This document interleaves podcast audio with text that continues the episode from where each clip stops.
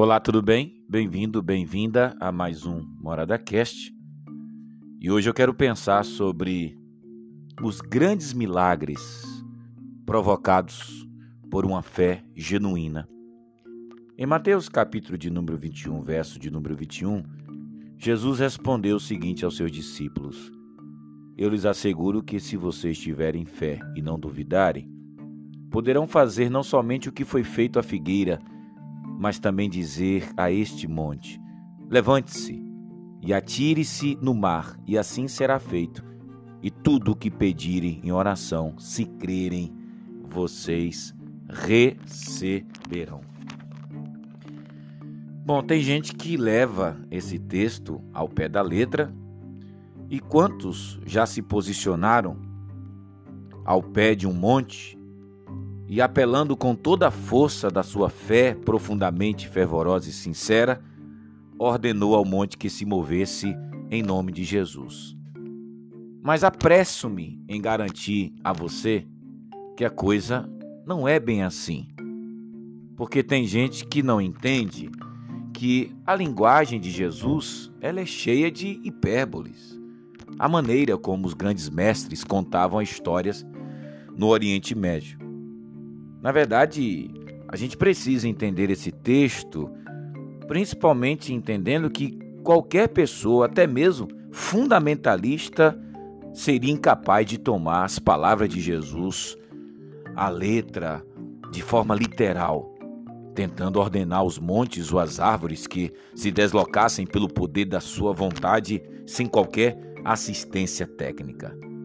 Bem, mas o que significa então para nós esse negócio de Jesus dizer assim: se vocês tiverem fé do tamanho do grão de mostarda, vocês poderão dizer ao monte: levante-se, atire-se do mar, e assim será feito, porque tudo o que pedirem em oração, se crerem, vocês receberão. É preciso compreendermos a profundidade desse texto, porque senão a gente vai achar que a grande intenção, o grande propósito da fé é fazer com que coisas espetaculosas, que coisas extraordinárias, que milagres fantásticos aconteçam. Bom, apesar de saber que eu também creio de que a nossa fé ela tem a liberdade de crer em milagres fantásticos e exponenciais. Mas é preciso que entendamos que Jesus promete, na verdade, que uma fé tão pequena como um grão de mostarda realizará algo impossível e absurdo, algo sem precedentes e impensável. Lógico. Porque, gente, mover um monte de um lugar para o outro é uma questão impossível, é uma questão absurda, mas é para a gente entender isso de forma literal ou é para a gente conceber a ideia que não é uma questão simplesmente de acharmos que a fé ela é esse instrumento para simplesmente acharmos que ela vai provocar efeitos excepcionais, milagres fantásticos, dons excepcionais do Espírito. Porque quem quer ter uma fé atrelada apenas a essas coisas, a essas implicações, é gente que procura apenas sensações passageiras. Porque, gente, é impressionante porque quando Jesus está trabalhando esse conceito de fé com seus discípulos, em alguns textos ele está trabalhando também a questão do perdão. Sabe por quê? Eu tenho chegado à conclusão que essa coisa de Deus curar uma pessoa de câncer, essa coisa de Deus é, operar milagres na nossa vida física, gente, isso é café pequeno para Deus e é claro que Deus tem poder para fazer essas coisas.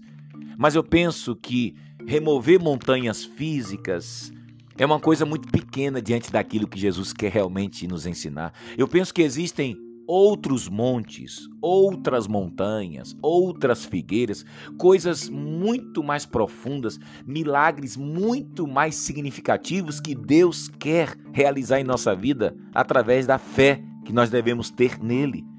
Milagres como o perdão, quando no lugar de se vingar, você prefere perdoar o seu próximo, oferecer a outra face.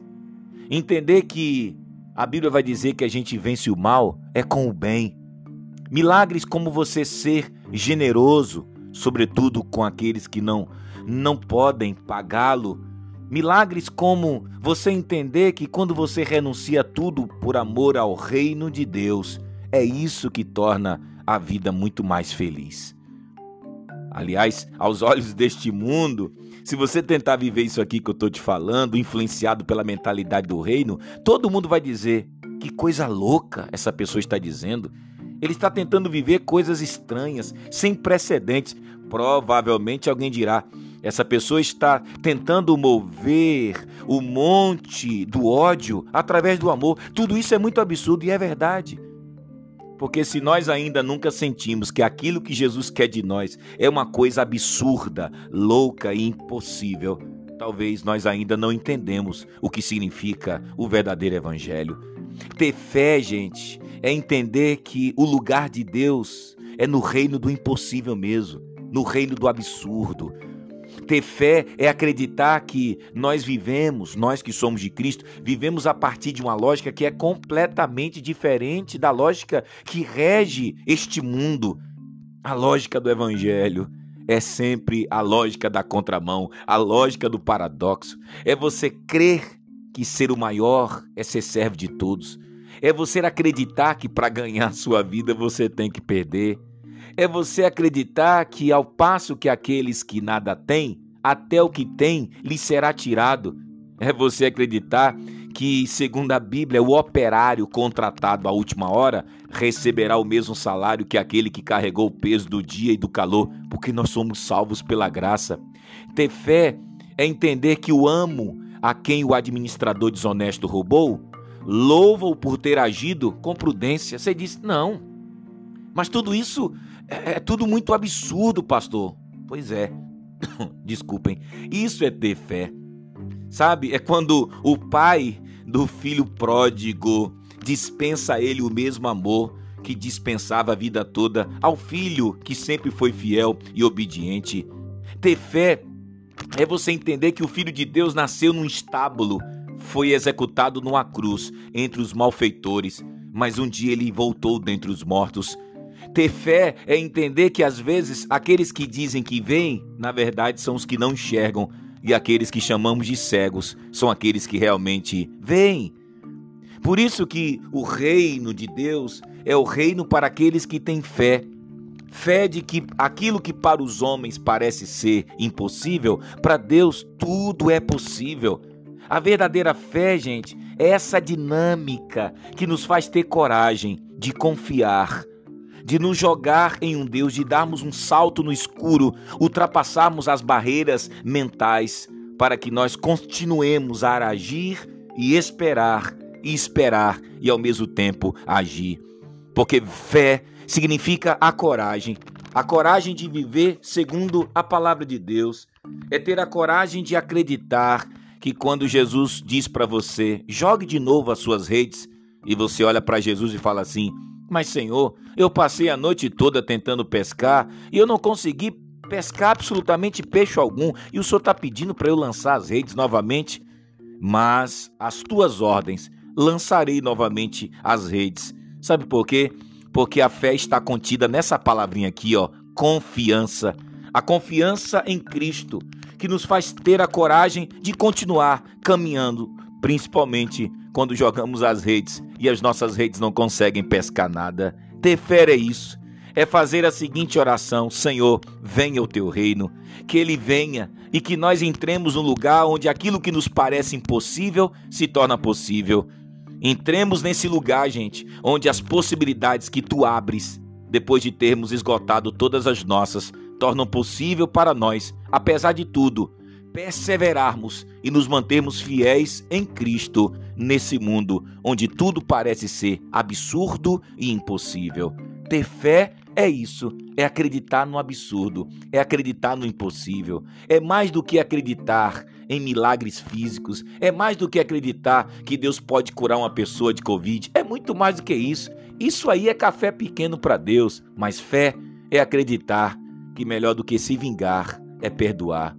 Melhor do que ganhar a vida é perdê-la por amor a Cristo. Melhor do que conquistar tudo nessa vida é preservar a nossa alma. Melhor do que dominar as pessoas é servi-las. melhor do que viver uma vida autossuficiente é viver uma vida dependente de Deus. Isso é ter fé nas coisas que parecem ser tão absurdas, porque aos homens muitas coisas são impossíveis, mas para Deus tudo é possível, até perdoar e pedir perdão. O maior milagre que Deus pode fazer em sua vida. Isso depende da sua fé. Um abraço.